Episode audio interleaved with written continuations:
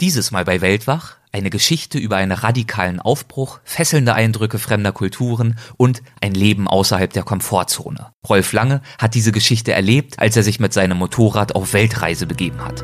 Vielen Dank fürs Zuhören und willkommen beim Weltwach Podcast.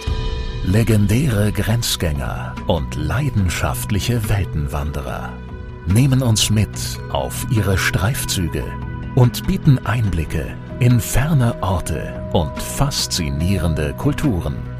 Mit offenen Augen ins Abenteuer. Das ist der Weltwach-Podcast mit Erik Lorenz.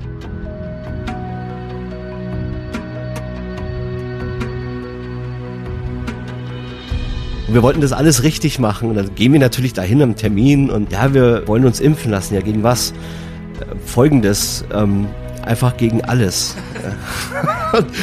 und die Dame sagte ganz letztlich, ja, wo wollen Sie denn hin? Sie werden nicht alles brauchen. Ja, wir wollen überall hin. Die beste Reise ist die, von der wir nicht wissen, wann sie endet.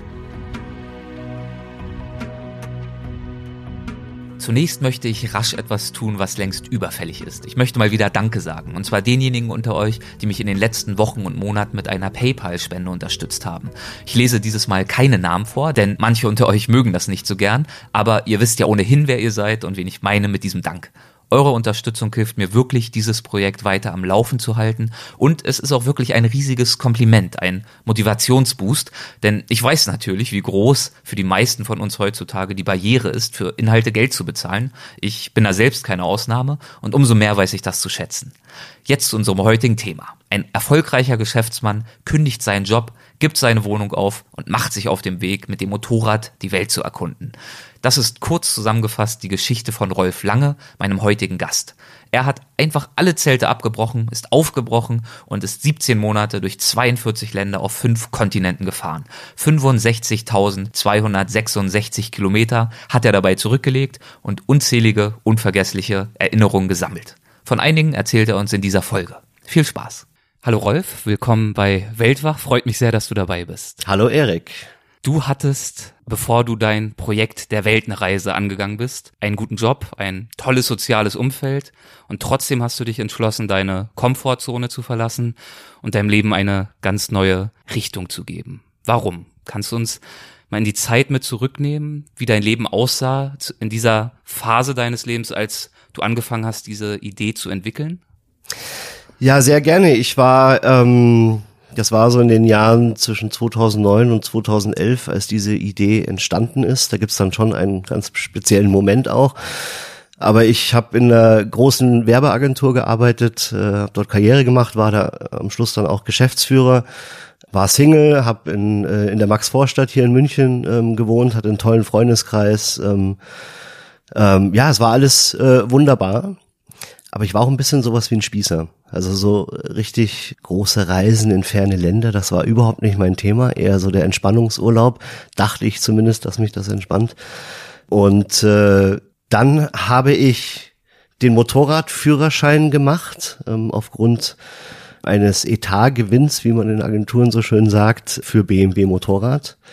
Und bin dann äh, ein Jahr später mit meinem besten Kumpel, der in San Francisco wohnte, zehn Tage mit so, also American Style, ne, mit äh, zwei so Cruisern um Kalifornien und Nevada äh, gefahren. Und das war wahrscheinlich der Zeitraum, wo es gefunkt hat, wo ich echt gedacht habe, das ist genau meine Art zu reisen. Du schreibst ja in deinem Buch, dass du eigentlich nie ein Abenteurer warst, dich zumindest nie so gesehen hast und dass das größte Abenteuer, das du eigentlich gemacht hast oder unternommen hast, bis du 30 warst, einmal der Abbruch deines Studiums war ja. und dann die Gründung einer eigenen kleinen Firma. Und du brachtest nach eigener Aussage alles mit, um ein gutbürgerliches, gesellschaftskonformes Leben durchzuziehen und damit auch glücklich zu sein. Wie erklärst du dir denn, dass du ganz offensichtlich trotzdem diese Abenteuersehnsucht in dir hattest, diesen Funken? Wo kam das her? Äh, indem ich es, glaube ich, einfach ausprobiert habe.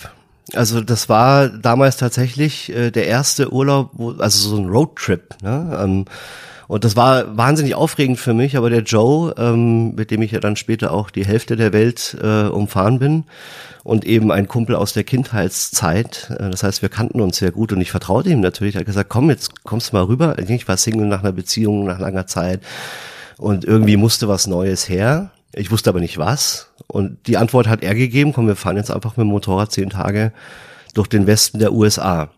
Und das hat das geweckt auf einmal. Ich wusste das vorher nicht. Überhaupt nicht. Das ist interessant, weil du schreibst, dass du ja so eine große Risikoaversion eigentlich hattest, dass es dir zum Teil schon schwer gefallen ist, auch nur mal ein neues Restaurant auszuprobieren. ja. Und jetzt plötzlich geht's um ja Weltenreisen, um eine Weltreise. Ja, ja, das kam dann die Idee mit der Weltreise ja. kam dann später, aber ich war tatsächlich der Typ, nee, lass uns mal lieber hier, da war ich schon mal, äh, da weiß ich, wie äh, das und das schmeckt. Da schreibe ich auch in dem Buch die äh, diese naja, wie mich dieser Asia-Hype der Restaurants genervt hat und mittags wollten alle nur noch, ja, geh mal hier zum Vietnamesen und das war nicht mein Ding. Neue Dinge ausprobieren, ähm, ich war wirklich in meiner Komfortzone gefangen ich war da glücklich, ne? Das ist äh, gar nicht das Thema, aber ich war echt ein Spießer. Das muss man wirklich so sagen. Und umso erstaunlicher oder bemerkenswerter, dass du die Kraft oder den Willen gehabt hast, obwohl du so glücklich und zufrieden warst mit deinem Leben, diesen Austritt aus deinem Leben dann zu wagen, diesen Ausbruch, wie man es auch formulieren möchte. Wo hast du den inneren Antrieb dafür gefunden, als sich dann die Idee für diese Weltreise angefangen hat zu manifestieren? Ja, das war genau, also dieses, äh, dieser zehn-Tages-Roadtrip in den USA war das Schnuppern und ja. äh, der Geruch gefiel mir extrem gut. Und äh, dort ist mir dann eins aufgefallen, nach der Hälfte habe ich nur noch zurückgezählt, wie viele Tage es noch dauert. Das heißt, ich war eigentlich mit dem Kopf schon wieder am Ende der Reise und nicht in dem Moment. Und das hat mich richtig geärgert. Das hat uns beide auch geärgert. Ne? Nur noch vier Tage, nur noch drei, äh, anstatt den Moment zu genießen. Und äh, dann bin ich heimgeflogen nach München. Joe lebte ja in San Francisco und dann haben wir die Tage und Wochen danach viel geskypt und telefoniert da muss mehr sein. Also ich war wirklich angesteckt. Ich war nicht mehr in der Arbeit, um abends nach Hause zu kommen, ins gleiche Restaurant zu gehen, sondern auf, da war irgendwas passiert. Ja. Es war wirklich eine Infektion von, von Reiselust und ich wollte mehr. Ich war da unruhig. Das war wie so ein Wespennest, das in meinem Kopf äh, aufgestochen war und ich, ich muss wieder los. Und ich konnte nicht damit leben, ja, machen wir mal in einem Jahr wieder Pläne oder sowas, sondern es musste jetzt sein, dass da was passiert. Und diese Wochen waren sehr spannend, weil ähm, das ging so hin und her. Ja, dann lass uns doch nächstes Jahr zwei Wochen das machen.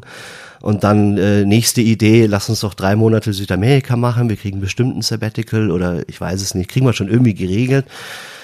Und jedes Mal habe ich mich gefragt, nee, auch bei drei Monaten Südamerika werde ich mich nach eineinhalb Monaten fragen, oh Gott, nur noch sechs Wochen, nur noch fünf, nur noch vier.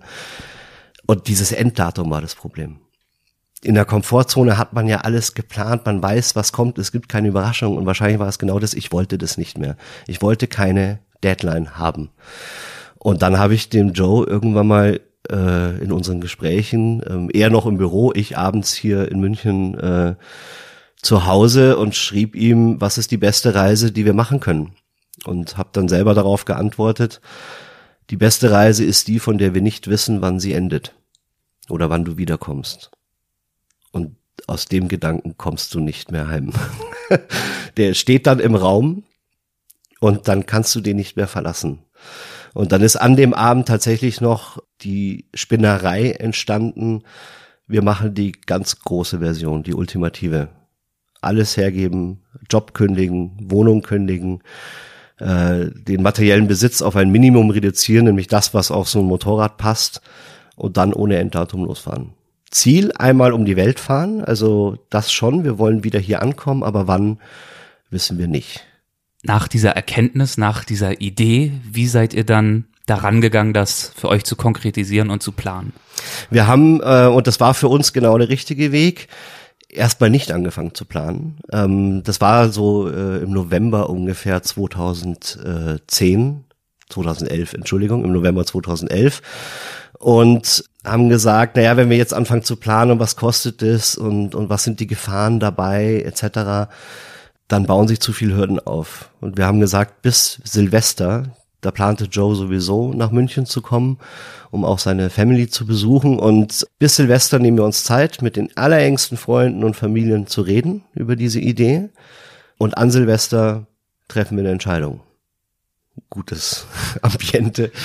Ähm, gutes Ambiente für wichtige für Lebensentscheidungen. wichtige Lebensentscheidungen, genau, gutes Umfeld. Und ähm, so haben wir das dann gemacht. Also wir haben nicht recherchiert, ja, wie könnten wir fahren und was kostet es überhaupt, sondern haben gesagt, wir treffen dann eine Entscheidung zu zweit und das ist ein Schwur unter Kindheitsfreunden.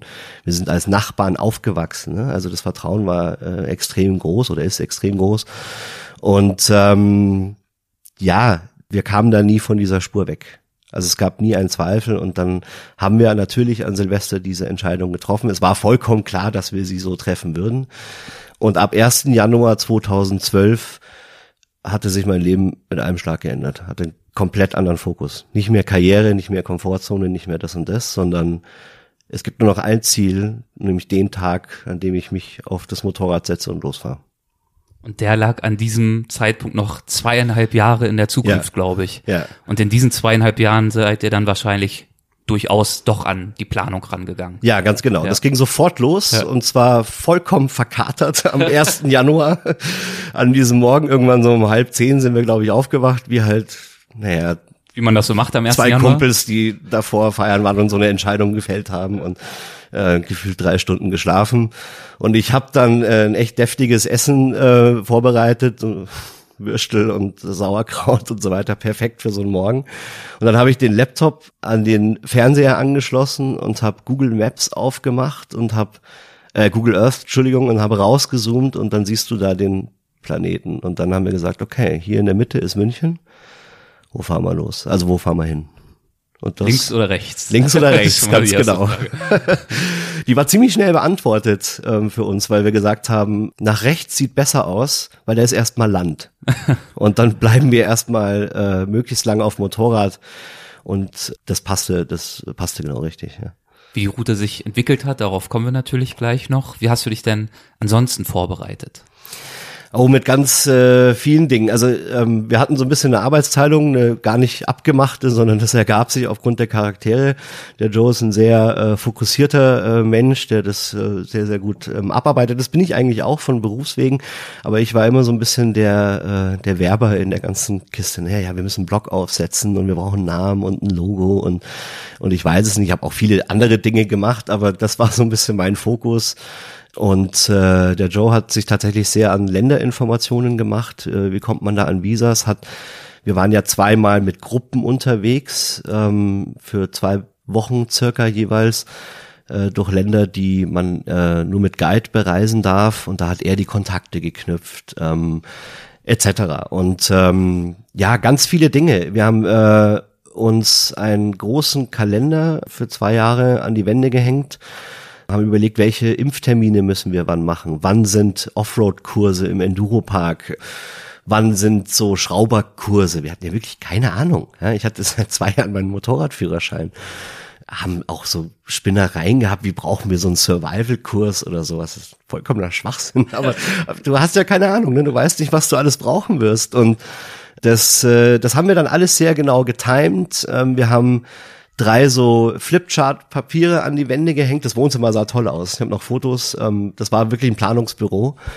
Und haben dort äh, die Packlisten gemacht. Also was sind persönliche Dinge, was sind fürs Motorrad relevante Dinge, ähm, was sind so Campingausrüstung, weil wir hatten davon ja auch nichts. Ich hatte ja kein Zelt und keinen Kocher und gar nichts. Und dann schreibt man das so alles auf über zwei Jahre und nach und nach kommen dann so grüne Haken.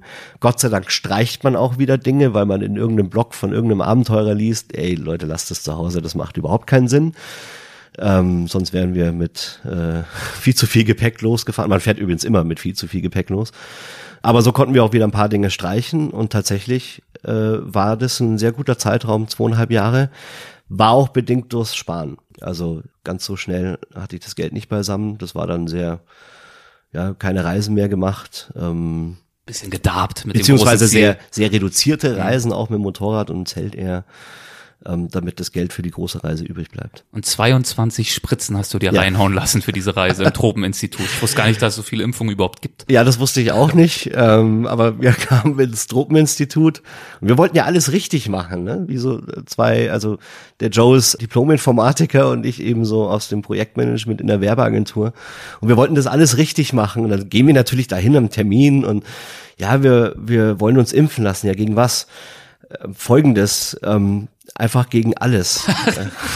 und, und die Dame sagte ganz letztlich, ja, wo wollen Sie denn hin? Sie werden nicht alles brauchen. Ja, wir wollen überall hin. Ja, okay, dann macht es Sinn. Und da muss man ja, gibt's ja Auffrischungen, die nach einem Jahr erst erfolgen sollen. Das heißt, es war gut, dass wir so rechtzeitig da waren. Und so konnten wir das ganze Programm äh, durchziehen. In insgesamt, glaube ich, fünf oder sechs Terminen. Äh, weil zu viel wollen die einer in einem Tag auch nicht geben. Ähm, ja, ich fühle mich fit. Wie hat sich's dann angefühlt, eines Tages tatsächlich loszufahren, als es soweit war? Da muss ich ein bisschen von den Wochen davor erzählen, ähm, weil die waren, äh, wenn ich zurückblicke, echt schwierig. Ähm, da fühlte ich mich gar nicht gut. Beziehungsweise habe ich es gar nicht so gemerkt, aber ich, ich war, also man hat ja hier nach wie vor Familie und ähm, man hat vielleicht auch jemanden kennengelernt zwischendurch. Das erzähle ich ja auch im Buch, meine jetzige Frau. Und dann ist man einfach so fokussiert auf dieses Datum, wann es losgeht, dass man viele Dinge äh, links und rechts herunterfallen lässt. Und das ist mir gar nicht bewusst geworden. Da war ich einfach unglaublich nervös. Und da habe ich wirklich an mir gezweifelt. Ich bin nun wirklich nicht der Abenteurertyp, weder mental, auch wenn ich das wollte, aber ich hatte ganz ehrlich Schiss davor, ja. Das war schon äh, alles unglaublich aufregend. Und dann bin ich jetzt auch wirklich nicht äh, ein Sportlertyp oder ein wahnsinnig guter Motorradfahrer, zumindest damals äh, nicht gewesen. Und das äh, kumulierte sich zusammen zu einer gigantischen Nervosität. Ähm, so ein Abgrund ins Unbekannte, ja, der genau. da auf dich zukam. Genau, ja. ja, so ein Abgrund, unten ist neblig und da wirst du am 19. Juli 2014 reinspringen. Da gibt's auch kein Zurück mehr. Ähm, selbst wenn ich es machen würde, würde mich der Joe runterschubsen. Ja? Das heißt, ich muss da jetzt durch und das war für mich, weil eben komplett ungeübt, ähm, sehr, sehr aufregend. Und dann kam dieser Tag, nichts gegessen, nichts gefrühstückt, also ich war einfach viel zu nervös. Und dann setze ich mich da drauf und auf einmal ist alles gut, also mit einem Moment. Das war unglaublich. Dieses Anlassen und dieses Losfahren haben uns ja noch ein paar Leute den ersten Tag nach Salzburg, äh, war eine kleine Etappe, gemütlich angehen lassen begleitet. Ab da, wo wir quasi aus der Hofeinfahrt rausgefahren sind, wir waren ja per Funk verbunden, haben wir World Trip geschrien und dann war alles gut. Dann war ich sowas von entspannt, dann hat es nur noch Spaß gemacht. Das ist dieser erste Schritt, der Mut, den ersten Schritt zu machen. Der kann so viel bewirken, wenn man ihn dann gemacht hat. Danach ist alles auf einmal viel einfacher. Und so ist es dann auch die ersten Tage geblieben. Ja, total. War direkt total. ein kon konstanter Einstieg auf eine positive Art und Weise. Ja, unglaublich. Das war natürlich die ersten Tage fährt man dann so durch Österreich, Ungarn und dann Rumänien und Bulgarien und das ist alles noch äh, okay, ne? Also da ist jetzt nicht unglaublich andere Kulturen, das ist alles EU und ähm, du musst an der Grenze dein, noch nicht mal deinen Ausweis äh, zeigen äh, bis zu bestimmten Ländern hin und ähm, der Euro ist da. Das heißt, es fängt so ein bisschen wie ein Urlaub an. Aber dieses, da wir schon unterwegs waren, gab es nicht mehr, also der Sprung war gemacht. Ja, und ähm, dann war es ein Flow. Ich kann mir vorstellen, eines der ersten großen Highlights war dann über Istanbul in den Iran rüber zu fahren. Ja, ganz genau. Wie habt ihr den erlebt? Den Iran, da war, das war dann schon ein spannender Meilenstein, klar. Du fährst da über die Grenze und dann okay, das ist eine ganz andere Kultur, als wie wir sie kennen. Und ähm, die ganzen Fragen, wie benimmt man sich dann dort und kann ich irgendwas versehentlich falsch machen und also gar nicht. Das war alles wunderbar entspannt. Wir hatten natürlich am ersten Abend einen tollen Gastgeber mit Hossein in Urmia, das ist so 50 Kilometer von der türkischen Grenze weg. Und ähm, der ist es gewohnt, Motorradfahrer aus Europa da so ein bisschen bei sich aufzunehmen. Der bietet dann auch Betten an und erklärt dann so ein bisschen die Regeln. Das ist in 20 Sekunden erledigt. Man kennt davon vieles auch, wenn man schon in eher ähm, muslimisch geprägten Ländern war, dass man halt nicht mit kurzen Hosen durch die Stadt läuft und sowas, aber sonst ähm, ich habe ihn gefragt, kann ich hier fotografieren? Also ja, da haben die Leute überhaupt nichts dagegen. Kannst du äh, ähm, kannst du machen. Und das war's dann schon. Und dann sind wir da mit dem noch die Stadt gegangen, mit seinem Vater sind wir spazieren gegangen. Und seinem kleinen Bruder ähm, waren in der Moschee drin, während die gebetet haben, das war auch nochmal wirklich so ein Gänsehautmoment, oh Gott, kann ich da einfach rein und was, was denken die denn? Ich will jetzt auch nicht so ein blöder Tourist sein, der die beobachtet, wie die beten, und dann waren die alle so herzlich und nett und ähm, begrüßen einen alle mit Handschlag und, und dann sitzt man da und schaut sich das an und keiner stört sich daran, ja, und kriegt einen Tee gereicht. Und das sind, das war wunderschön, dieses, diese Aufgeregtheit, dieses Unbekannte auf einmal, auch ein bisschen die, die Furcht davor oder die Nervosität, wie sie sich auf einmal wandelt in eine unfassbar positive Erfahrung. Und das ist so bereichernd und das hat sich eigentlich die ganze Reise durchgezogen. Immer wenn etwas unbekannt war, auf einmal hat sich herausgestellt, ist wunderschön hier. Warum hatte ich denn so Angst? Gerade auch in der Anfangsphase, da steckte ja der Spießer noch in dir. Du Ja, warst total. ja dieser Mensch. Ja, ja. Und dann mit solchen immer noch ein Erfahrungen. ja gut, aber ich kann mir schon vorstellen, dass du jetzt das Unbekannte in Anführungszeichen ganz anders wahrnimmst Ja. und ganz anders darüber denkst. Ja. Und mit einer ganz anderen Offenheit. Genau aus diesen Erfahrungen heraus. Ja, vorher die Angst, nee, lass mal, hier weiß ich, was ich hab, ja, da bleibe ich mal in dieser Zone. Äh, Und dann immer wieder über eineinhalb Jahre festzustellen, wenn du aus dieser Zone rausgehst, wird es zu 99,9 Prozent eine Bereicherung für dich selbst sein. Das hat mir natürlich, also inzwischen gehe ich in andere Restaurants und inzwischen äh, hat sich viel verändert ne, in der Denkweise. Eine neue Zone war dann sicherlich auch Kirgistan. Ja. In dem Fall vermutlich weniger kulturell, weiß ich nicht, kannst du vielleicht gleich richtig stellen, wenn es nicht stimmt. Vor allem aber sicherlich landschaftlich, könnte ich mir vorstellen. Ja. Also kulturell äh, durchaus auch, ähm, wobei das äh, dann sicherlich, also gar nicht so der Schwerpunkt war, sondern es war, das Land ist wunderschön. Ja? Also diese 3000, 4000 Meter äh, hohen Berge bis zu 5000, glaube ich sogar. Ähm, und außerhalb der Städte ist es echt dünn besiedelt und sehr ursprünglich auch noch besiedelt. Das heißt, es sind so kleine Bauernhöfe oder ganz kleine Siedlungen nur. Und ähm, da hatte sich der, der Joe eben eine sehr schöne Route rausgesucht und da haben wir dann eines Abends drüber gesprochen. Ähm, komm, wir fahren da mitten durch. Ich weiß gar nicht mehr, wie viele Kilometer das waren, aber das war so immer wieder vielleicht mal nur eine Siedlung oder vielleicht mal eine Tankstelle. Das wussten wir auch gar nicht, ob die da noch offen hat. Haben gesagt, komm, wir fahren jetzt einfach drei Tage ähm, mitten durch die Berge. Also keine befestigten Straßen und nichts, sondern einfach da einfach mal durch und schauen, was da kommt. Und das war wunder, wunderschön. Ja. Schotterpisten und Wildcampen natürlich danach Ja. sicherlich. Ja. Wie war das für dich? Ja, das war, äh, das ist schon die ersten Male ein bisschen aufregend. Irgendwann wird es auch tatsächlich Routine und dann wird es Bestandteil deiner Komfortzone, dass du dir irgendwo so ab, weiß ich nicht, ähm, je nachdem wann Sonnenuntergang ist, so ab 16 Uhr immer schon so schaust, naja, da hinten könnte, nee, doch nicht. Hier, aber hier ist irgendwie kein Wasser und äh, oh, da ist ein Fluss und hey, da hinten ist ein Baum und ein Busch. Kleine Ebene Lass uns mal davor. kurz reinfahren. Kleine Ebene, genau, in den Bergen auch nicht so leicht, eine flache Stelle zu finden. Und das ist dann toll. Das wird dann so normal. Gerade diese Lagerplatzsuche, das Ja, macht ja auch Spaß, auch großartig. tagsüber schon zu schauen. Ah, schade, dass es Ja. jetzt erst Mittag ist, wäre Ja. wär eine perfekte Stelle. Da ist man ja immer schon so auf der Suche dann, ne? Ja, ganz genau. Ja. auch so, man wird dann so richtig Profi da drin. Ja, hier ist toll, aber okay, was ähnliches hat man gestern und dann haben wir festgestellt, hier ist gar kein Holz. ne, weil es war ja äh, oft über 3000 Meter, wo keine Bäume wachsen. Da musst du noch mal weiter ähm, oder hast du eben kein äh, Lagerfeuer gehabt. Das heißt, beim nächsten Mal suchst du dann auch etwas, ja, gibt's hier irgendwo einen Baum in der Nähe, wo Altholz drunter liegt. Ähm, da wird man dann richtig Profi und man findet sensationelle Lagerplätze, wenn man das zu seinem äh, Hobby macht oder zu seiner Routine. Ja. Ihr hattet dann in Kirgistan auch ein bisschen Ärger mit der Polizei. Was war da los? Ja, ich äh, tatsächlich ähm, hatten wir einen, einen Wahnsinnslagerplatz gefunden. Der war abseits der Straße, komplett einsam. Da hätte uns nie jemand äh, gefunden. Ähm, das war noch nicht in den Bergen, sondern es war noch relativ da, wo es besiedelt ist. Und ähm, ich hatte da beim Anfahren gesehen, dass da so ein Restaurant ein paar Kilometer äh, bergaufwärts war. Äh, sind wir dran vorbeigeheizt und dann habe ich gesagt, komm, das ist so schön hier, ich hole uns jetzt zwei Flaschen Bier oder zwei Dosen Bier. Ich wusste nicht, keine Ahnung, in welchem Format da das Bier verkauft wird.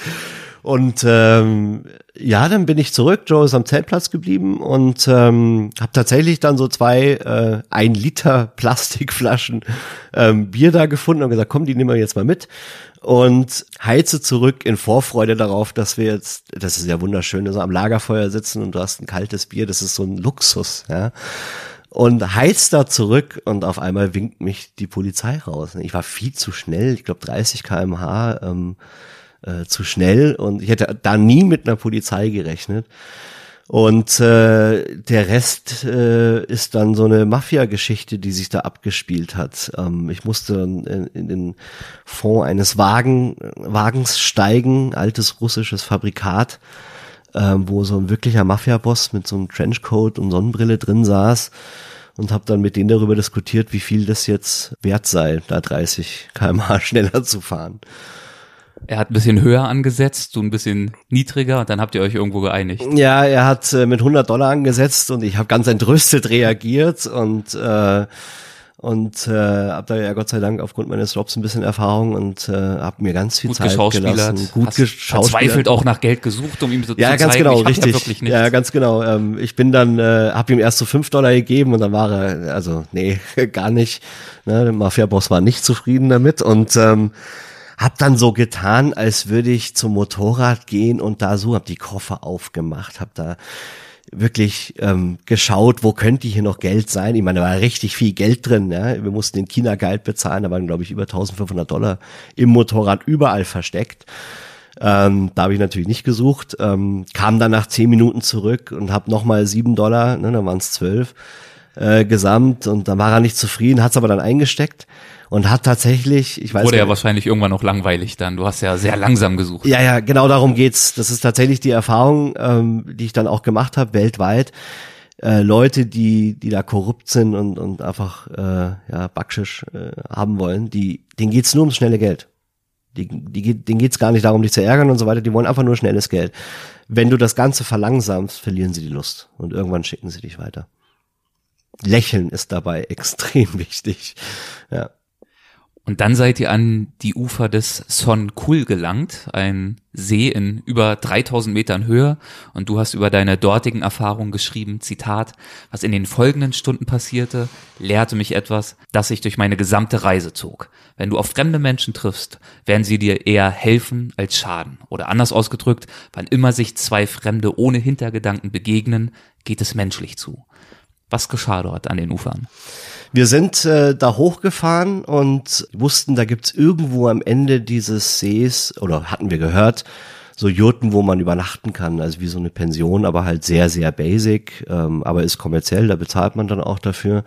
Aber es war halt schon sehr spät geworden. Die Fahrt war Wahnsinn durch diese Berge und der arme Joe ich, immer wieder per Funk, nee, hier, ich muss Foto und hier fahr mal da lang und, äh, und so weiter. Und auf jeden Fall war es spät. Auf einmal fing es zu schneien es wurde dunkel und äh, dann findest du so eine Jute da oben nicht mehr, obwohl es eine Ebene ist, aber so eine Ebene stockdunkel und es ist ja auch alles Offroad, ne? Also im dunklen Offroad fahren ist nicht gerade äh, ungefährlich. Und wir hatten da selber noch nie, äh, zu dem Zeitpunkt auf der Reise noch nie Fremde angesprochen, wirklich nach, nach Hilfe und so. Und wir konnten aber auch unser Zelt nicht einfach aufschlagen, weil es hätte man sofort gesehen. Es ist eine riesige Hochebene und überall stehen diese Jurten, so alle 300 Meter entfernt. Und ja, das sind alles fremde Menschen, Halbnomaden, da weißt du nicht, wie, wie sind die drauf? Das ist jetzt vielleicht nicht so passend, das Zelt da aufzuschlagen. Dann habe ich zum Joe gefunkt, ich, äh, wir halten so ein bisschen mit 100 Meter Abstand zu einer Jurte, ich nehme Helm ab und gehe da mal hin und frage, ob wir hier unser Zelt aufschlagen können. Das ging dann noch, aber trotzdem war ich nervös, weil ich spreche die Sprache nicht, ich kenne diese Kultur nicht. Und wer weiß, ob die das so toll finden, dass da zwei äh, äh, reiche Motorradfahrer aus Europa äh, kommen, die da campen wollen. Das ist deren Zuhause und das ist deren Vorzimmer oder Vorgarten, ähm, besser gesagt. Und ähm, das hat mich schon äh, nervös gemacht. Ich wusste nicht, dass da vorher schon auch viele andere Motorradfahrer durchgefahren sind. Das, also da waren keine zu dem Zeitpunkt, aber das ist durchaus eine, eine Ebene, wo, wo viele Reisende ähm, unterwegs sind immer wieder. Und ähm, dann gehe ich da hin und dieser gute Mann, obwohl wir keine gemeinsame Verbalkommunikation hatten, nur mit Händen und Füßen, hat mich sofort in seine Jurte genommen, hat immer wieder No, No, No gesagt, wenn ich dieses Spitzdach angedeutet habe, dass ich hier ein Zelt aufbauen will. Und dann waren wir diesen Tag, diese Nacht und den Tag drauf, also so bis zum, bis zum frühen Nachmittag mit dieser Familie ähm, zugange und haben mit denen dort in dieser Jurte äh, zu siebt äh, insgesamt gepennt, haben mit denen gegessen, haben mit denen gefrühstückt, sind auf sein Pferd geritten, die Kinder haben auf den Motorrädern rumgeturnt das war so herzlich und menschlich und das hat mich nachhaltig echt beeindruckt. Und genau so ist dieser Satz entstanden. Weil man kommt ja auch mal auf so doofe Gedanken, ja, die könnten mich jetzt hier mit dem Gewehr verjagen. Das ist total unrealistisch. Kein Mensch auf der ganzen Weltreise wollte mich mit dem Gewehr verjagen.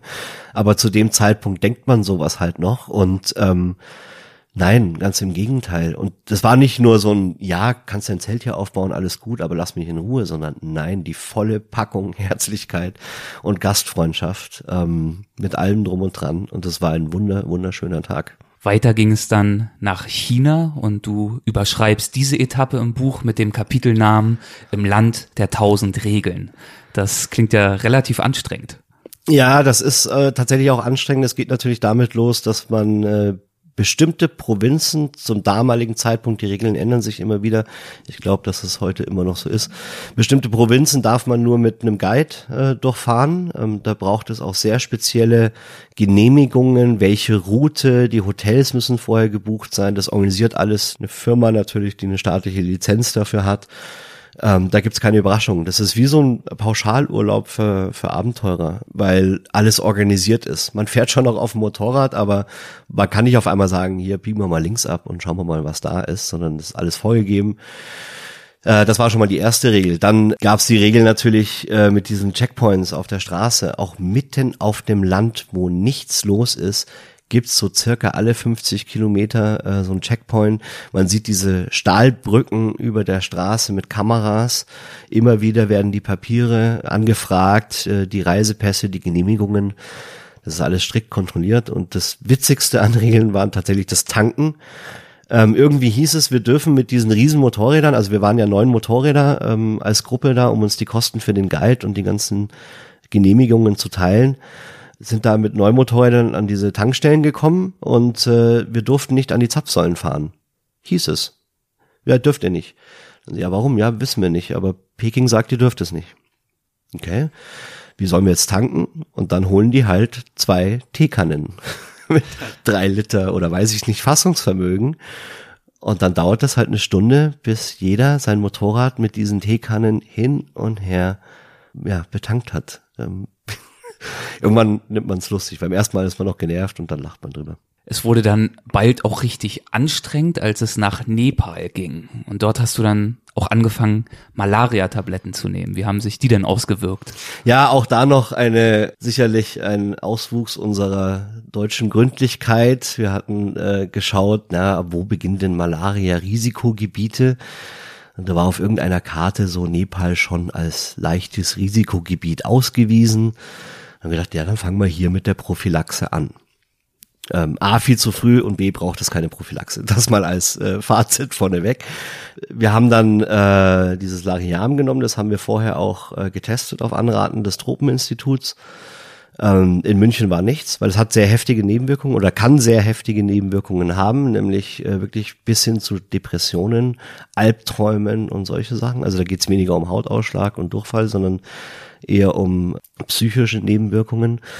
Und äh, das ist in München alles schön und gut. Wenn man auf so einer Reise ist, ist der permanente Stressfaktor, der ja auch positiv sein kann, weil man jeden Abend woanders ist und so. Aber der ist dann natürlich ungleich höher, als wenn man hier in München irgendwie relaxed äh, in seiner Komfortzone ist. Und das hat bei mir massiv reingehauen. Also ich habe wirklich eine, eine Depression bekommen ähm, lag da drei Tage in so einem Mehrbettzimmer in Kathmandu äh, auf dem Bett, bin schon ab und zu raus, aber ich hatte keine Lust mehr.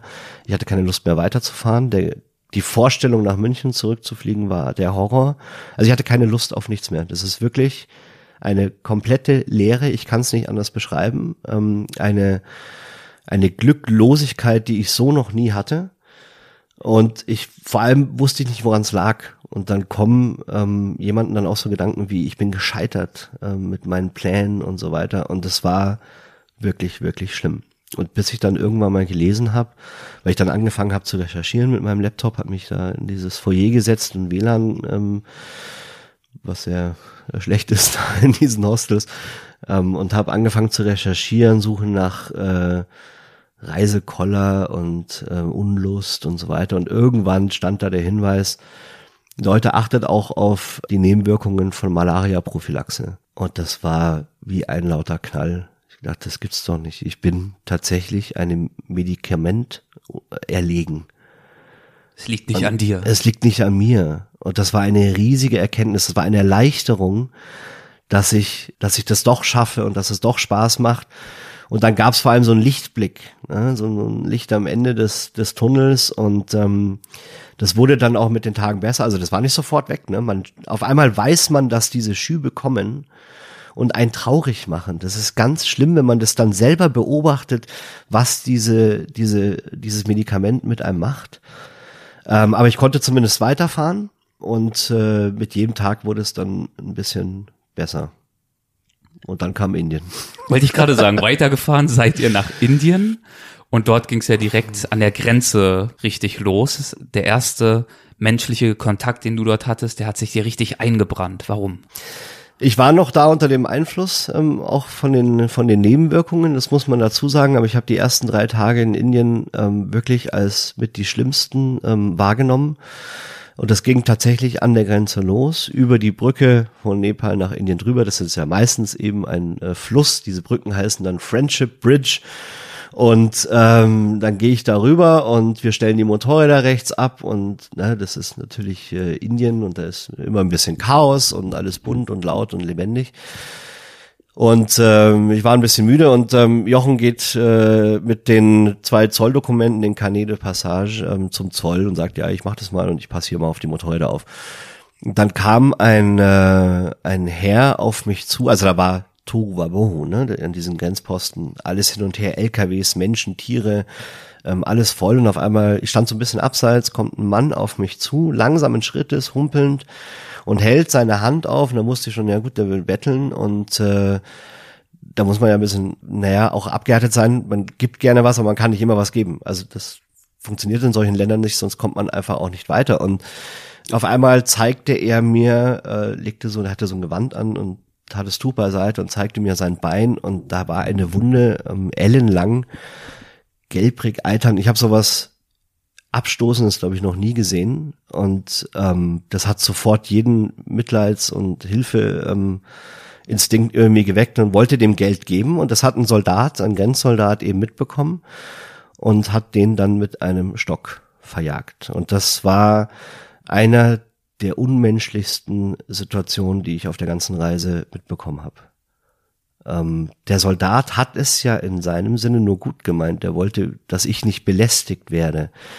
Aber natürlich, äh, A hat er mich nicht belästigt und ich wollte in dem Moment auch helfen und der war sichtlich krank und hatte auch kein Geld für medizinische Versorgung. Ähm, und das war schlimm, das hat sich eingebrannt. Das ähm, werde ich auch nie vergessen, dieses Bild. Ich könnte das nachmalen heute. Und ich weiß exakt, wo diese Stelle ist. Und das hat, ähm, das hat mich echt erschüttert. Dieser Soldat hat mir dann später, weil das dauert ja alles da ein bisschen, ne, kann ja so zwei, drei, vier Stunden, je nachdem, ähm, hinziehen. Und da ist heiß und ich stand da eben bei diesem Motorräder nach der Szene und äh, nach einer Weile kam dieser Soldat zurück mit so einer, äh, sowas wie so ein Sunkist, ähm, Getränk, also auch so, es war nicht Sunkist, aber so ein, naja, so ein, so ein Orangensaft oder sowas in so einer, in so einem Tetrapack und übergab mir das Lächeln und, ne, also der wollte nur nett sein. Aber er hat es natürlich aufgrund des Kulturunterschiedes und, und, und ich weiß nicht aufgrund von was, nee, Kulturunterschied ist sicherlich falsch. Ja, vielleicht noch äh, dieses Kastendenken auch. Also, ja, ganz genau. ja, vielleicht ist es doch Kultur. Ich, ich weiß nicht, ob es da ein Kastenunterschied, vielleicht auch das, ja.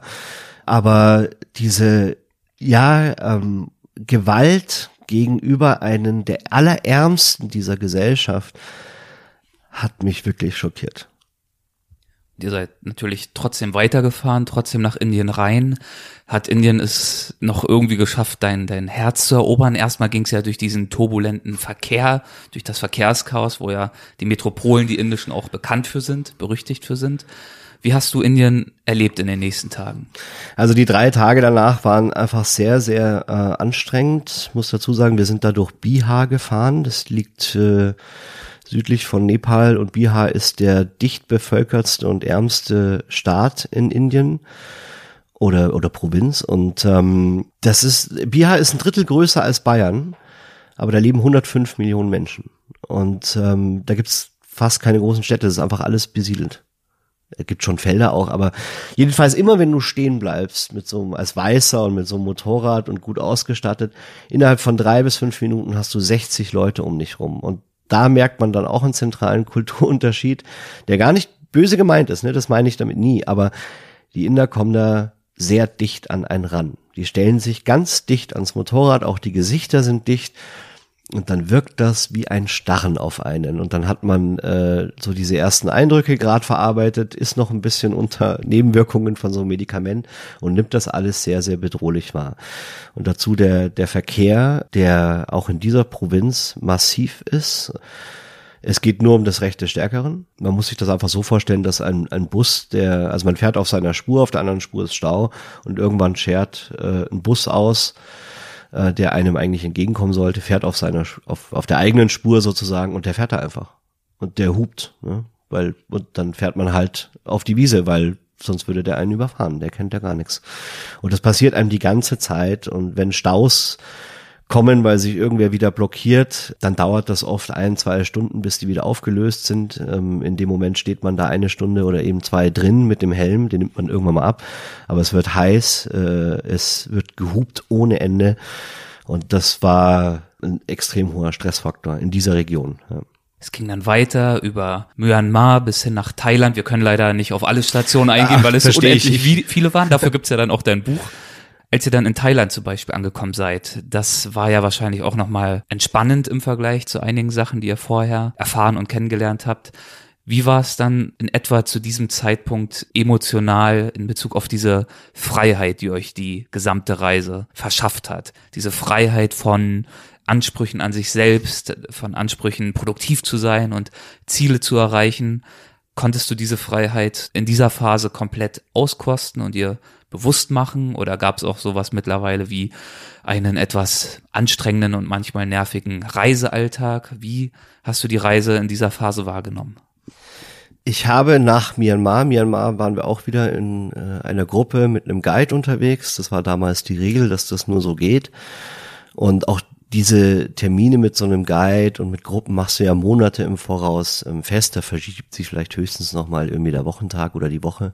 Aber irgendwann ist klar, wir treffen uns äh, da am, weiß ich nicht, 31. Oktober war es, glaube ich, tatsächlich, äh, an der Grenze zu Myanmar.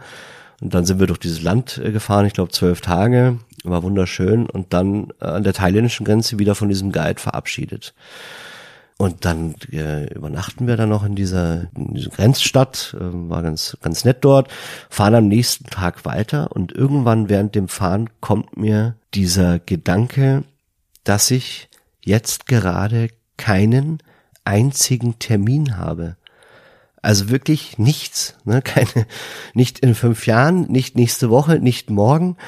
Ähm, ich hatte keinen einzigen Termin. Ich war ja vollkommen frei und das ist das ist gar nicht so, juhu, ich bin vollkommen frei, sondern man denkt so, was mache ich denn jetzt damit? Das ist, äh, wir sind so sozialisiert, produktiv zu sein, etwas zu tun und was ist denn das nächste, was ich dann tue? Und auf einmal war das alles weg und es hat äh, viele Tage gedauert, um zu bemerken, was ich damit machen kann.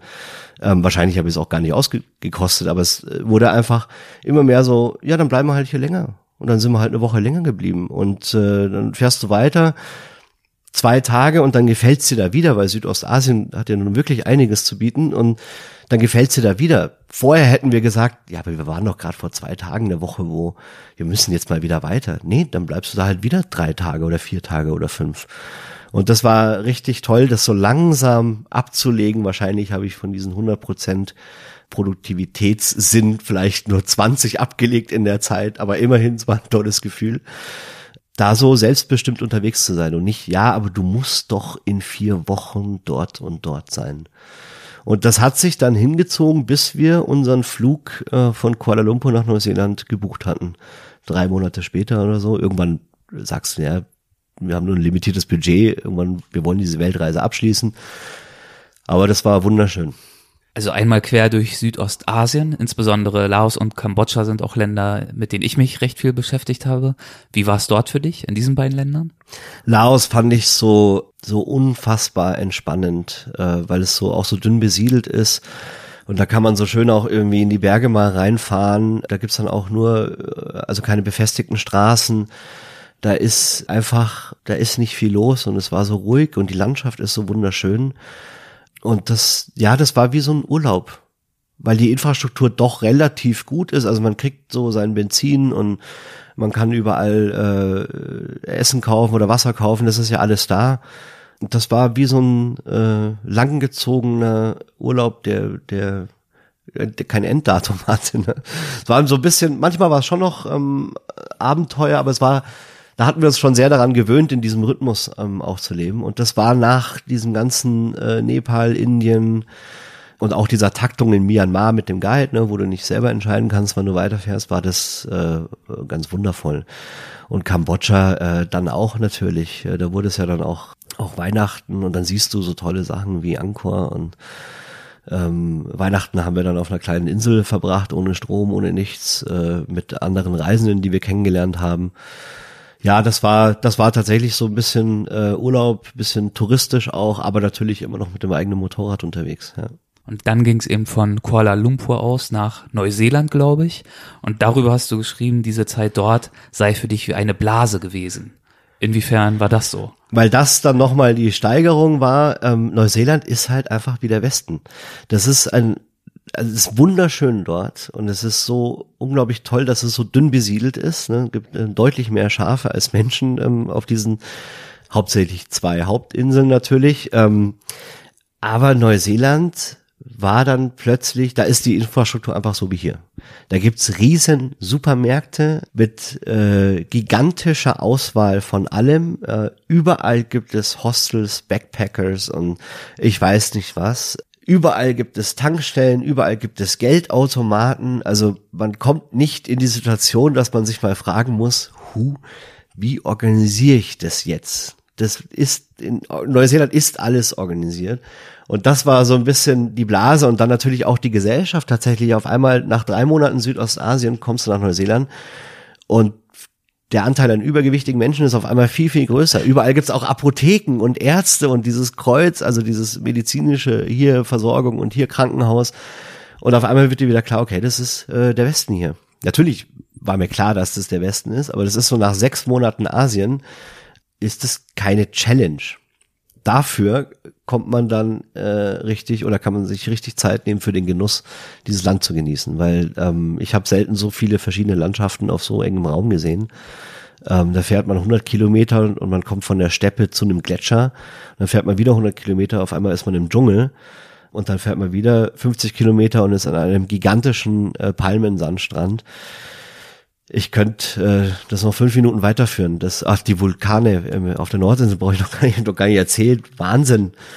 Das ist schon vollkommen zu Recht die Filmkulisse für Herr der Ringe gewesen. Das ist wirklich so schön, wie die das da zeigen. Das ist fantastische Natur und ganz entspannte Menschen. Es ging dann weiter nach Chile und Peru und dort hast du auch einen fantastischen Menschen kennengelernt, nämlich einen bemerkenswerten Hausmeister. Ja. Ähm, das ist eine, diese, die habe ich extra ins Buch gepackt, die Geschichte, weil auch die hat sich mir so eingebrannt und die steht so, also solche Geschichten passieren immer wieder auf so einer Reise, aber die war so exemplarisch. Ähm, wir waren in Ica, ähm, eine, ja, also keine touristische Stadt, sondern eine relativ arme Stadt ähm, in, in Peru. Also was, ich weiß nicht, ob sie arm ist, aber nicht besonders schön zumindest. Ähm, und äh, das war aber einfach so eine Zwischenstation und ähm, haben da gehalten, haben vor so einem kleinen, so einer kleinen Pension die Motorräder auf der Straße abgestellt. Auch da entspannt man sich irgendwann mal, dass man keine Garagen mehr hat. Und die standen dann da und äh, wir kamen dann vom Essen äh, irgendwann heim, so vor Mitternacht zwischen elf und zwölf, standen natürlich die Motorräder noch da, alles gut und gehen schlafen. Nächsten Tag, nächsten Morgen ähm, gehe ich runter mit dem Gepäck, mit diesem Rackpack und laufe diese enge Treppe runter und komme runter und sehe, dass die beiden Motorräder mit einer riesigen Plane bedeckt sind, die unten zugeschnürt ist und so weiter, wie man das kennt, aber das war jetzt keine, äh, es war halt einfach so eine, naja, LKW-Plane oder sowas. Und ähm, dann habe ich mich gewundert, wer hat das gemacht? Also erstmal wirklich ganz verdutzt geschaut und dann kam schon so ein älterer Mann, so schnell er konnte, aber es war nicht besonders schnell, hergetippelt und, und äh, ich wollte mich gerade in dem Moment schon daran machen, das zu befreien, also diese Knoten zu lösen. Und er so, no, no, no, no, und sagte irgendwas auf Spanisch und ich verstehe kein Spanisch und spreche schon gar keins und sagte nur, ich wollte andeuten, ich kann ihm helfen und so weiter. No, no, no. Und mit, der, war, der war wirklich alt und bückte sich da und schnaufte und befreite diese Motorräder von diesem Plan. Es war vollkommen klar, dass er das in der Nacht gemacht hatte. Und das hat mir ein bisschen das Herz gebrochen, wie sich ich hatte den Mann vorher noch nie gesehen, wie sich wildfremde Menschen sehen zwei Motorräder, die offensichtlich äh, reichen Europäern oder wem auch immer gehören, weil das sind einfach riesen Motorräder, die man da nicht so oft sieht und denkt sich, ah, die kann ich da so nicht stehen lassen. Ich, ich hole eine Plane und ich hole Schnüre und, und, und werf die da drüber und befestige das alles, damit der Wind die, das, die Plane nicht wegweht. Äh, aber eben so, dass es keiner sehen kann und da was klaut oder was kaputt macht. Ähm, ich weiß es nicht, was für Gedanken der Mann hatte. Aber dieser Schutzinstinkt, der hat mich wirklich beeindruckt und ich hatte fast Tränen in den Augen, weil der, wie gesagt, der kannte uns nicht. Der wusste nicht mal, wem diese Motorräder gehören. Und das sind tatsächlich Situationen, die einem immer wieder begegnen und diese Geschichte war so exemplarisch dafür. Und dann ist Joe aus eurer Tour ausgestiegen. Wie kam das? Joe hatte fünf Tage, bevor wir von Kuala Lumpur nach Neuseeland geflogen sind, eine Frau kennengelernt. Da war natürlich der Flug gebucht, da war die, der Fracht, die Fracht war gebucht. Und wir sitzen da abends in der Bar und lernt äh, eine wirklich hübsche Malai kennen. Die nächsten vier Tage habe ich ihn dann nicht mehr gesehen. und dann sind wir nach Neuseeland geflogen. Der war fertig, hatte ein gebrochenes Herz. Ich meine, diese Reise hatte ihn mit dieser Frau zusammengebracht, aber dann auch eben wieder getrennt, weil es ging ja weiter. Und ähm, dann ist er, während ich in Neuseeland war, zurückgeflogen. Das war auch der perfekte Zeitpunkt, weil Neuseeland, das kann man sehr gut allein machen. Und also da war ich, das war überhaupt kein Thema. Und äh, dann ist er zurückgeflogen und hat zwölf Tage nochmal mit ihr verbracht und kam wieder und dann hatte sich relativ schnell abgezeichnet, dass sein Herz woanders ist, als wir dann in Chile waren. Und ähm, als wir da gefahren sind, ich bin gerne vorne weggefahren, muss ich sagen. Und ich habe gemerkt, wie er in der Zeit immer mehr hat abreißen lassen. Und äh, ja, das hat sich auf alles ausgewirkt. Ähm, und ich kann das auch nachvollziehen, das ist überhaupt kein Vorwurf. Ähm, aber wir halten mitten in der Atacama und das ist ja eine gewaltige Landschaft. Ja, da zeigt einem die Natur wirklich, wie tot sie auch sein kann oder wie tot sie aussehen kann. Und ich stehe da mit der Kamera und, und schaue rum und, und lasse es auf mich einwirken. Und der Joe war im WhatsApp-Modus. Auch da gibt's Handyempfang, gibt's fast überall auf der Welt und WhatsAppte quasi mit dieser Frau. Und ähm, ja, der war vollkommen verliebt und verschossen. Und äh, nicht mehr auf dieser Reise, nicht mehr geistig auf dieser Reise. Und äh, ja, das zeichnete sich dann auch ein bisschen ab und dann haben sich die Gespräche da in diese Richtung auch vertieft, wie das weitergeht. Und dann war klar, er wird diese Reise nicht mehr fortsetzen. Und ja, dann bin ich alleine weitergefahren. Wie hat sich das für dich angefühlt? Das muss ja wieder Beginn einer ganz neuen Reise eigentlich gewesen sein. Also die Entscheidung, das zu tun, war keine Entscheidung. Das war vollkommen klar. Also ich habe keine Sekunde gezögert. Und das, das ist interessant, weil du ja eigentlich, also ja. alleine aufgebrochen wärst du ja wahrscheinlich niemals. Nee, nein, niemals. Der Schritt ja. wäre viel zu groß gewesen. Und jetzt wirkt es komplett natürlich, einfach weiterzufahren. Ja, genau. Und das ist genau das, was so eine Reise, glaube ich, mit einem macht. Damals in München äh, undenkbar, dass ich alleine losfahre und dann nach, äh, ich glaube, neun Monaten äh, oder knapp zehn Monaten auf Tour Joe sagt, äh, nee, ich äh, fahre hier nicht weiter und die Gründe waren okay, ne? Das, dagegen kann man auch nichts machen und das ist auch vollkommen gut so. Sie ähm, haben ja später auch tatsächlich geheiratet. Die haben äh, später auch geheiratet, von daher gibt es nichts dagegen ja. zu sagen, wie es gelaufen ist. Und ähm, aber für mich war vollkommen von der ersten Sekunde an klar, ja gut, dann fahre ich alleine weiter, weil ich diese Komfortzone, die man hat, wird dann immer größer, je mehr man erlebt und es, man fühlt sich da immer wohler und ich wollte da noch eins draufsetzen, ja, weil ich wusste auch von anderen Erzählungen, dass Alleinereisen natürlich nochmal komplett anders ist. Und da hatte ich richtig Lust, das zu entdecken. Da gab es kein einziges Zögern. Hattest du trotzdem auch ein bisschen Angst davor? Nee, gar nicht. Okay. Es war wirklich, ähm, ich, ich fasse es selber heute noch nicht, aber ich habe gar keine Angst gehabt. Ich habe ja vor, bevor wir losgefahren sind in München, immer so ein bisschen nach den Gründen gesucht, was könnte alles schiefgehen? Ne? Was, was spricht eigentlich dagegen, loszufahren? Und in dem Moment war ich tatsächlich so weit, dass ich nur noch danach geschaut habe, was spricht denn dafür los, äh, weiterzufahren, alleine weiterzufahren. Und die Gründe, die da gefährlich werden könnten oder so, ähm, die haben mir keine Angst gemacht. Die, da hatte ich schon Respekt davor, so, oh Gott, ähm, Afrika alleine, keine Ahnung, ich weiß nicht, wie es da ist. Ähm, aber da, okay, dann finden wir es raus. Ja? So war die Einstellung. Genau, Afrika alleine. Wie sah denn dein Plan für Afrika aus? Ähm, ganz ursprünglich, also ich bin in Kapstadt ähm, gelandet, immer ein ganz guter Hub, um da äh, loszulegen und wollte bis Kairo, bis, äh, Entschuldigung, bis Alexandria ähm, ans Mittelmeer fahren. Das war der ursprüngliche Plan. Eventuell äh, nur bis Addis Abeba und dann nach Marokko fliegen. Das wusste ich noch nicht so genau. Je nachdem, wie die Zeit halt so läuft. Ich hatte meiner Familie versprochen, ich bin zu Weihnachten zu Hause. Und ich war ab Juli in Afrika. Das heißt, okay, noch sechs Monate habe ich. Das äh, gehen wir jetzt mal an. Und dann war klar, so da unten, ja, so äh, Südafrika, Namibia, Botswana, das hatten Joe und ich uns schon vorgenommen, weil wir wollten unbedingt das Okavango-Delta sehen ähm, und so weiter. Und dann hat sich so ein bisschen immer mehr durch Erzählungen ergeben. Tatsächlich wurden es aber auch die Länder, die wir immer so geplant hatten.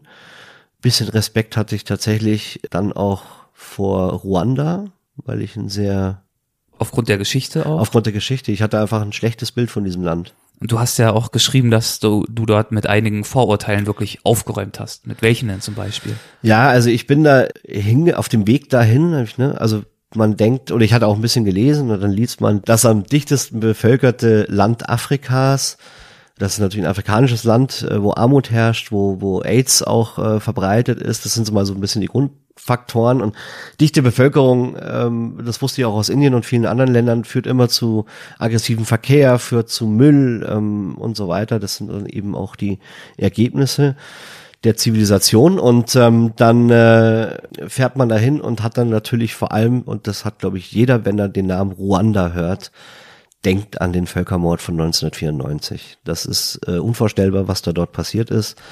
Knapp eine Million Tote in drei Monaten und äh, wir haben da als Westen alle hingeschaut. Ne? und ähm, haben nichts getan und das ist, äh, das ist wirklich schrecklich und wie dieser Völkermord vonstatten ging, ist ja auch furchtbar mit Macheten, ähm, also auf brutalste Art und Weise und ähm, so bin ich da hingefahren. Tatsächlich habe ich gedacht, äh, was ist denn das? Und wie sah die Wirklichkeit aus? Die Wirklichkeit ist genau das Gegenteil. Es ist ein unglaublich freundliches Land. Es ist ein die Menschen sind sehr neugierig. Es ist ein fantastisch sauberes Land, äh, das sauberste, das ich in Afrika gesehen habe. Plastiktüten sind dort seit 2004 verboten. Konsequent. Ähm, man muss dazu sagen, dass der Staat durchaus einen äh, starken Polizeiapparat hat und es ist ja auch eine Autokratie mit Kagame als Präsident an der Spitze. Da ist nicht alles Gold, was glänzt in der Politik. Das muss man äh, immer betonen, wenn man über Ruanda spricht, aber mir ging es ja eher um die Menschen und nicht um die Politiker. Und die gehen mit ihrer Natur im Vergleich zu anderen afrikanischen Ländern sehr, sehr pfleglich um. Die haben halt auch wenig Fläche. Ähm, und alles wird für Ackerbau benutzt, obwohl es das Land der tausend Hügel ist. Das heißt, äh, man sieht da so die Terrassenfelder äh, an den, an den Hängen überall in Ruanda.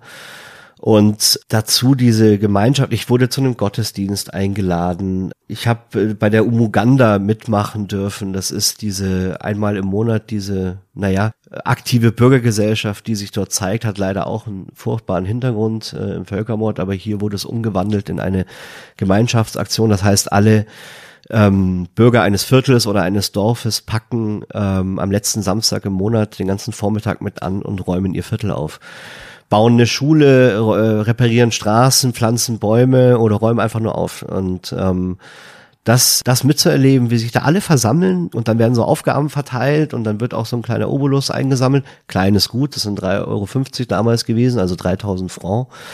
Äh, das ist für die Menschen dort durchaus viel Geld, aber damit werden dann Arbeitsgeräte beschafft oder eben Ziegelsteine oder was man halt so braucht für diese Arbeiten.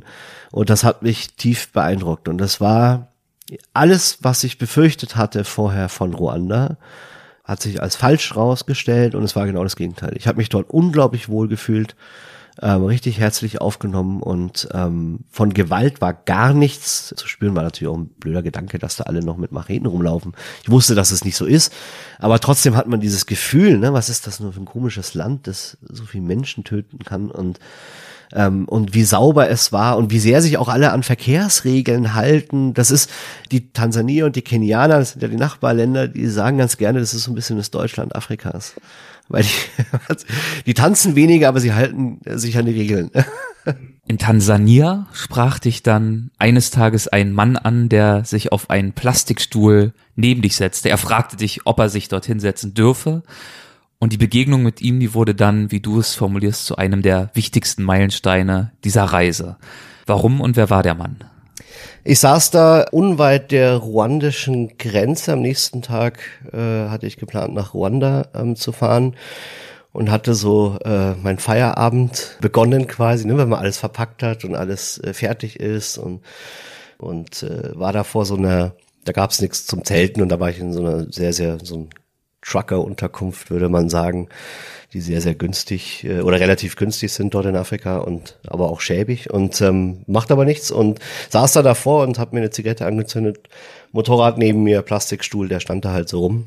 Und auf einmal kam äh, dieser Mann auf mich so zu, äh, circa 45 Jahre, äh, schlank und ähm, so einem zerknitterten weißen Hemd und abgetretenen Lederschuhen und fragte eben, ob er sich daneben setzen kann und ich sagte, äh, ja, klar, gerne, setz dich. Und dann war so ein bisschen Stille und dann habe ich gesagt, hi, ich bin Rolf, also auf Englisch natürlich und dann sagte er, hallo, ich bin Godfrey. Und äh, dann äh, haben wir, glaube ich, drei oder vier Stunden geredet er hat nur sehr gebrochen Englisch gesprochen. Ähm, ich natürlich kein Swahili ähm, und äh, wir haben uns trotzdem sehr anregend ähm, unterhalten. Da, also was ich äh, so mache, was er gerade hier macht, wo er eigentlich herkommt, über seine Familie und so weiter. Und das war dann zunächst einmal ein sehr schöner Abend. Aber dabei blieb es dann nicht. Dabei blieb es dann nicht, ähm, weil er irgendwann mal mich eingeladen hat, äh, ihn zu Hause zu besuchen. Das ist in der Nähe von Arusha. Das war ganz woanders in Tansania und ich wollte eigentlich ja nach Ruanda, das habe ich ja dann auch gemacht. Hatte mir auch für äh, die nächsten Wochen da schon Pläne gemacht in Uganda und so weiter. Und äh, habe mir dann gedacht, Mensch, irgendwie irgendwie ist da was. Irgendwie sollte ich dieser Einladung folgen. Ich weiß, ich hatte wirklich Interesse und dieser Mann war ein Maasai äh, man hat ihm das nicht sofort angesehen, weil er sehr westlich äh, gekleidet war. Aber er hat mir dann eben auch davon erzählt, wie seine Eltern aus dem traditionellen Maasai-Dorf vor 20 Jahren oder so äh, in die Stadt gezogen sind. Und das sind jetzt Maasai, die quasi in der Gesellschaft äh, integriert sind und nicht mehr in ihren Dörfern leben. Davon gibt es sehr, sehr viele. Und das hat mich sehr, sehr interessiert. Und dann habe ich ihn gefragt, ob ich auch, ob es denn die Chance gibt, dass man so ein Maasai-Dorf besuchen kann, aber bitte nicht als Show, sondern einfach so, dass es keinen stört. Geht das, dass man da das machen kann? Hat er gesagt, ja klar, wir führen dich einfach zu uns nach Hause.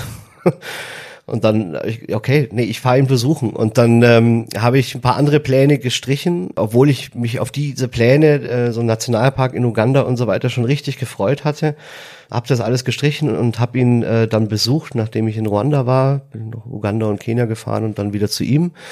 Und war dann eine Woche äh, mit dieser Familie zusammen. Und äh, das erste, was da passierte, war äh, das Haus, also der erste Eindruck. Das war so eine Mittelschicht Familie, würde man äh, hier sagen. Aber in Afrika ist es natürlich was ganz anderes.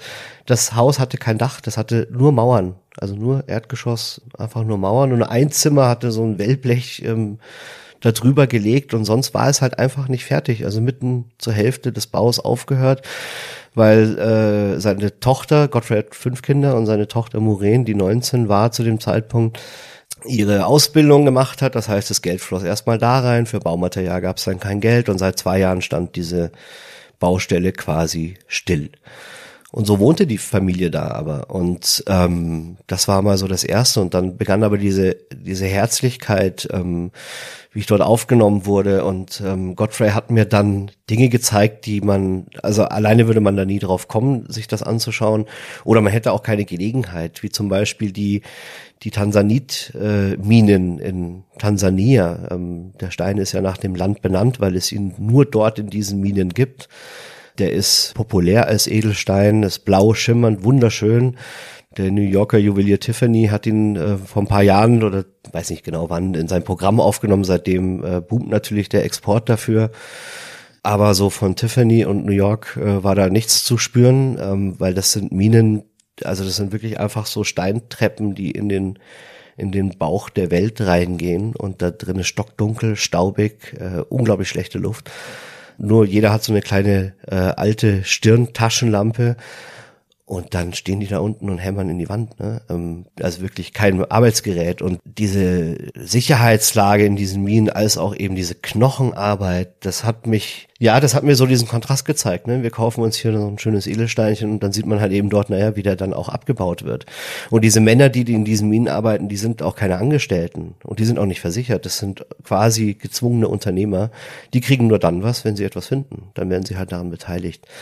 Und solche Sachen hat mir Godfrey dann eben auch gezeigt, wie auch das Dorf der Maasai, wo seine äh, Familie eben auch herkommt. Da sind wir dann mit dem Bus hingefahren und äh, früh morgens dahin gelaufen und diese Ursprünglichkeit, wie Menschen auf unserer Welt tatsächlich noch leben, ne? ohne Lohnfortzahlung im Krankheitsfall und ohne Notarzt, der kommt, ähm, wenn da irgendwas ist, das hat mich und die beklagen sich darüber nicht. Ne? Die wissen, dass wir das alles haben übrigens. Äh, die sind da durchaus aufgeklärt und, und kennen, die haben ja Kontakt äh, mit den Städten und so weiter, kennen die Nachrichten und alles. Aber wie die dort leben und damit glücklich sind, das hat mich, das hat mich schwer beeindruckt. Auch weil ich gesehen habe, wie in einer dieser Dunghütten ähm, in diesem Dorf ganz junge Maasai-Mutter mit ihrem Neugeborenen ähm, da saß und da ist mir klar geworden, dieses Kind wurde da geboren, ne? unter Umständen, die man sich hier überhaupt nicht mehr vorstellen kann. Und das Leben funktioniert dort trotzdem irgendwie. Und das ist auch äh, prägend tatsächlich geblieben von diesem Buch des Maasai-Dorfs. Und dann sind wir zurück ähm, nach Arusha, wieder ins Haus ohne Dach äh, von Godfrey. Und am letzten Tag haben wir dann äh, zusammen Mittag äh, gegessen. Und ähm, Godfrey bat mich, in dem einzigen Zimmer Platz zu nehmen, das mit diesem Wellblech äh, überdacht war und der Rest der Familie war in der Küche und da war auf einmal so ein bisschen Aufregung äh, zu spüren. Ich war da ja schon ein bisschen da gewesen und normalerweise, also Afrika ist ja wirklich sehr entspannt ähm, und da war so ein bisschen Hektik und äh, für, hörte ich, wie so Geschirr runterfällt und so weiter und habe mir gefragt, was ist denn hier los? Und auf einmal brachte Muren eben nur für Godfrey und mich so Essen rein und äh, da war Salat, da waren gekochte Eier und Hähnchen, Schenkel und Pommes frites, also richtig viel und so. Ne, es sollte uns gut gehen, dann haben wir da gegessen. Ich habe mich die ganze Zeit gefragt, warum essen nur wir hier? Das war so vorher nicht gewesen. Und dann äh, hat er danach äh, folgenden Satz zu mir gesagt, wenn du mit einem Maasai unter seinem Dach gegessen hast, dann gehörst du zu seiner Familie. Und dann hat er mir so eine Maasai-Schuka übergeben, die ich noch im Schrank äh, habe. Und das hat mich tief beeindruckt. Ich habe mit dieser Familie immer noch Kontakt, also nicht nur alle zwei Monate, sondern tatsächlich so jede Woche ungefähr. Und inzwischen haben sie auch ein Dach. Das ist die gute Nachricht. Toll. Und dann neigte sich dein Aufenthalt bei dieser Familie langsam dem Ende entgegen und auch die gesamte Reise kam natürlich irgendwann mal zu einem Ende. Und als du gerade in Marokko warst, da ging es dann auch los, dass dich Stück für Stück immer mehr Nachrichten wieder erreicht haben, Nachrichten aus der westlichen Welt über Trump und Pegida und auch die Terroranschläge in Paris, die damals noch nicht allzu lange zurücklagen. Hast du da in irgendeiner Form Zweifel bekommen, ob deine fast durchweg positiven Erfahrungen so tatsächlich die Wirklichkeit widerspiegeln oder ob du nicht doch mit etwas Glück und etwas Ignoranz vielleicht, die Ignoranz eines Durchreisenden, der vielleicht in so einem kleinen Flur der Glückseligkeit durch so eine Scheinwelt fährt, obwohl du so rumgekommen bist, dass das einfach nur ein Ausschnitt der Wirklichkeit ist? Hast du dir da angefangen Sorgen zu machen, als du wieder zurückgekommen bist? Ja, mir wurde auf einmal, also tatsächlich kamen da ganz äh, viele Gedanken und das war tatsächlich exakt der, der Tag, als ich von Marokko mit dem Schiff nach Spanien äh, an der Gibraltar-Enge äh, übergesetzt bin. Der Abend davor waren diese Anschläge auf das Bataclan in Paris und in den Straßencafés mit über 100 Toten. Und ähm, ich habe auch vorher schon immer wieder Nachrichten verfolgt, wenn ich gutes Internet hatte. Ähm, aber da wusste ich, ab morgen bin ich wieder zu Hause, also in Europa, ähm, schon mal zu Hause. Und da habe ich mehr und mehr dann mich auch wieder von diesen, mit diesen Nachrichten beschäftigt und habe gemerkt, in welchem Kontrast das steht zu dem, was ich hier eigentlich in den letzten Monaten oder eineinhalb Jahren erlebt hatte das war, war mir ungeheuerlich. Da war, also wenn man dann so Bilder sieht von Pegida-Demonstranten, wie sie durch Dresden laufen, mit welcher Aggressivität auch, die ich dann auf der ganzen Welt nirgendwo gefunden habe. Oder eben ein Trump, wenn man den reden hört über, äh, ne, wie er seine, seinen Wahlkampf da bestritten hat, äh, die Mexikaner ausgrenzt und so weiter. Das war alles das komplette Gegenteil von dem, was ich erlebt hatte. Und das das hat mich wirklich ähm, schockiert. Und ich habe gedacht, was ist denn hier los? Und habe ich so ein, war ich in der Blase? Bin ich so in der Entspanntheit eines Reisenden? Irgendwie habe ich alles immer irgendwie so, ja, ist doch alles ganz nett und so weiß ich nicht. Oder war das zufällig der eine dünne Pfad um die Welt, an dem es nicht böse zugeht? Solche Fragen stellt man sich dann. Und das fand ich schlimm, was die Nachrichten von der Welt erzählen und von dem, was ich nach eineinhalb Jahren davon gesehen hatte, war schwarz und weiß. Ein komplett anderes Bild. Wie bist du damit umgegangen? Im Buch schreibst du ja davon, dass du dir von der Berichterstattung in den Medien nicht die Deutungshoheit über deine Erfahrung nehmen lassen wolltest. Ich habe mich immer wieder an diese Geschichten erinnert. Ich habe immer wieder mein Tagebuch genommen und habe meinen Laptop aufgemacht und die Fotos angeschaut. Ich habe mich immer wieder an diese Geschichten erinnert, habe gesagt, nein, das ist nicht falsch. Nein, die Welt ist gut.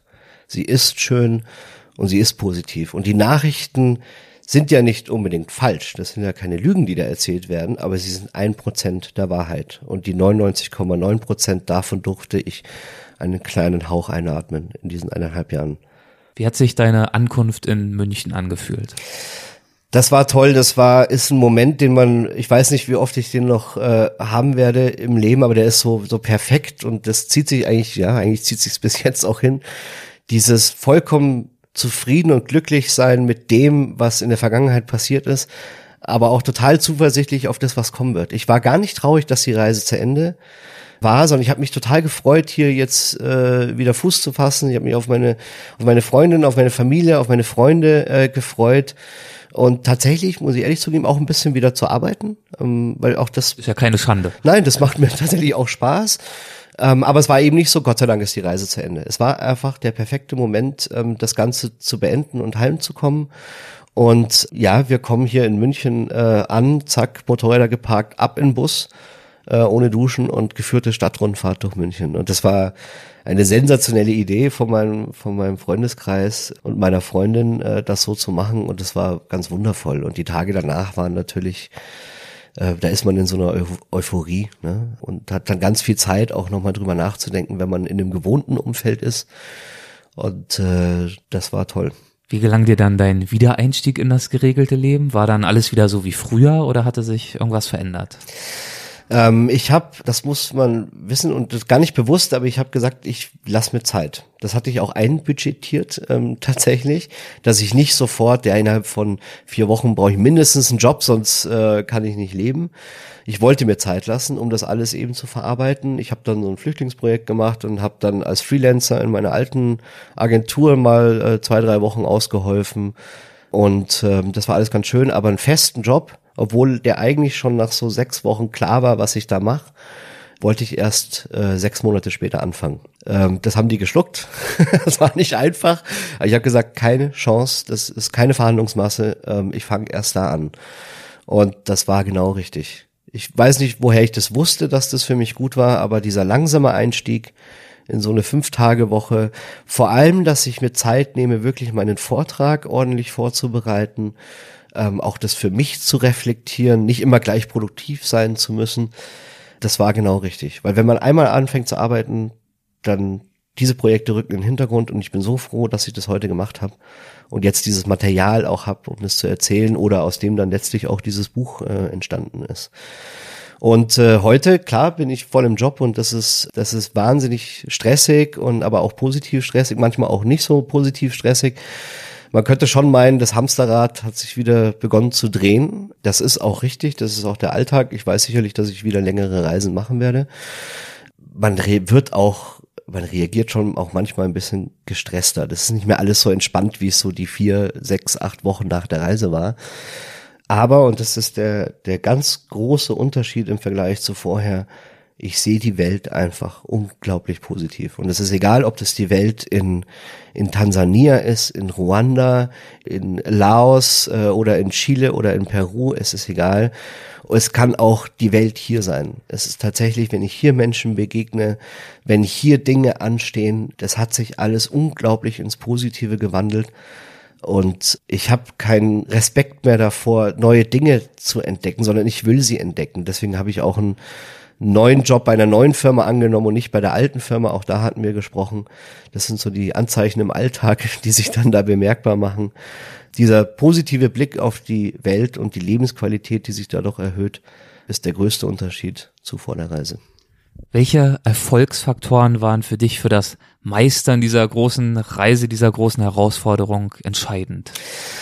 Das sind äh, Einstellungen, äh, die ich während dieser Reise gelernt habe, von denen ich das vorher nicht wusste, aber ich habe das eben so ähm, auch für mich zusammengefasst. Das ist der Mut, den ersten Schritt zu machen, wie vorhin auch erzählt. Äh, das befreit ganz vieles. Dann die Neugier, äh, Dinge zu entdecken ähm, die Zuversicht, dass es gut ausgehen wird und auch im Kontakt mit fremden Menschen äh, gut ausgehen wird. Dann die Gelassenheit, dass ich gewisse Dinge einfach nicht ändern kann und mich dann darüber auch nicht aufrege, sondern einfach gelassen zu bleiben. Das Vertrauen in andere Menschen, in mich und in andere Menschen, die Reflexion, dass ich selbstbestimmt bin. Da gab es einen ganz entscheidenden Punkt, als ich mal Einsamkeit hatte und gemerkt habe, ich habe mich in die Situation reingebracht äh, also kann auch nur ich mich da wieder rausholen. Die Zeit, Pläne zu ändern, sich Zeit zu nehmen, um ungeplante Dinge zu erleben. Die muss man zulassen und den muss man Raum geben, sonst passieren sie nicht. Wenn ich alles vollplan, dann ist da kein Platz für ungeplante Dinge. Aber die schönsten Dinge, die auf so einer Reise oder eigentlich im Leben sogar passieren, sind die, die man nicht geplant hat oder die man nicht kaufen kann. Und dafür muss man sich ein bisschen Zeit nehmen. Und natürlich äh, lächeln immer lächeln. Authentisch und ehrlich lächeln und die Menschen werden dich in ihr Herz aufnehmen. Das ist ein wunderbares Schlusswort und das ist dir deswegen unter anderem wahrscheinlich auch so leicht über die Zunge gekommen, weil du nach diesen Dimensionen auch dein Buch strukturiert hast. Das Buch haben wir schon erwähnt.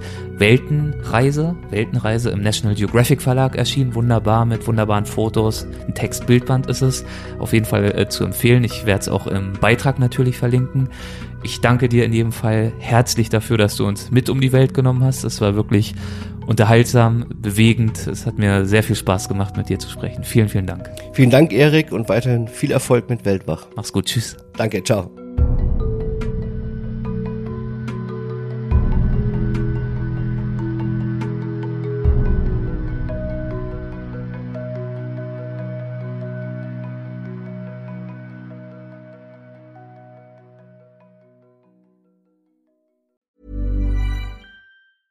Planning for your next trip? Elevate your travel style with Quince. Quince has all the jet setting essentials you'll want for your next getaway, like European linen, premium luggage options, buttery soft Italian leather bags, and so much more. And is all priced at 50 to 80% less than similar brands. Plus, Quince only works with factories that use safe and ethical manufacturing practices. Pack your bags with high-quality essentials you'll be wearing for vacations to come with Quince. Go to quince.com/pack for free shipping and 365-day returns. Imagine the softest sheets you've ever felt. Now imagine them getting even softer over time. That's what you'll feel with Bowl and Branch's organic cotton sheets. In a recent customer survey, 96% replied that Bowl and Branch sheets get softer with every wash. Start getting your best night's sleep in these sheets that get softer and softer for years to come. Try their sheets with a 30-night guarantee. Plus, get 15% off your first order at bowlandbranch.com. Code BUTTERY. Exclusions apply. See site for details.